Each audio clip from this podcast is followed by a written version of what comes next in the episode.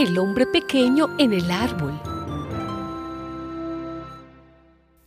Jesús entró en Jericó y comenzó a atravesar la ciudad.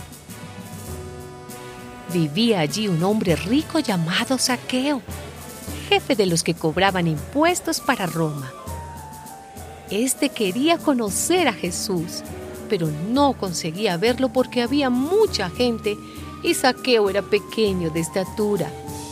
Por eso corrió adelante y para alcanzar a verlo se subió a un árbol cerca de donde Jesús tenía que pasar. Cuando Jesús pasaba por allí, miró hacia arriba y le dijo, Saqueo, baja enseguida, porque hoy tengo que quedarme en tu casa. Saqueo bajó a prisa y con gusto recibió a Jesús.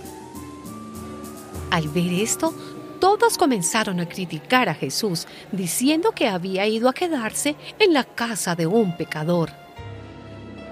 Saqueo se levantó entonces y le dijo al Señor, Mira, Señor, voy a dar a los pobres la mitad de todo lo que tengo, y si le he robado algo a alguien, le devolveré cuatro veces más.